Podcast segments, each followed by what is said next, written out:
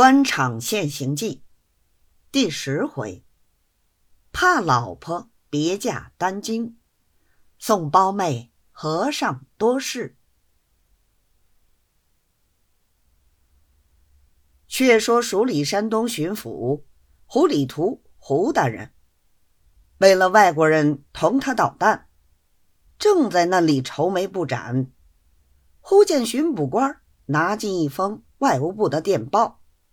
以为一定是那桩事情发作了，心上急得了不得。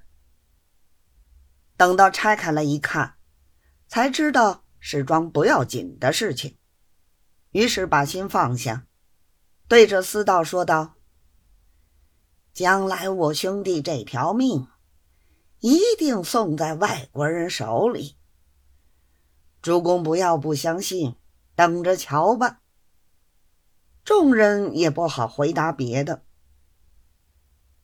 还是陶子尧的子夫，洋务局的老总，他办事办熟了，稍微有点把握，就开口说道：“外国人的事情是没有情理讲的，你依着他也是如此，你不依他也是如此。”直到自从十九岁上到省，就当的是洋务差事，一当当了三十几年，手里大大小小事情也办过不少，从来没有驳过一条。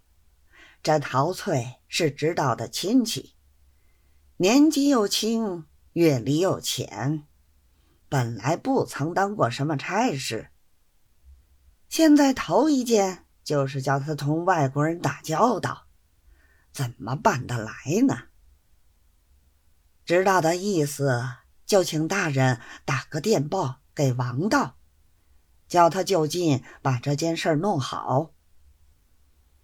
办好的机器如果能退，就是贴点水饺，再罚上几个，都还有限。倘或实在退不掉，没有法儿，也只好吃亏买了下来。至于另外还要赔四万，外国人也不过借此说说罢了。我们亦断乎不能答应他的。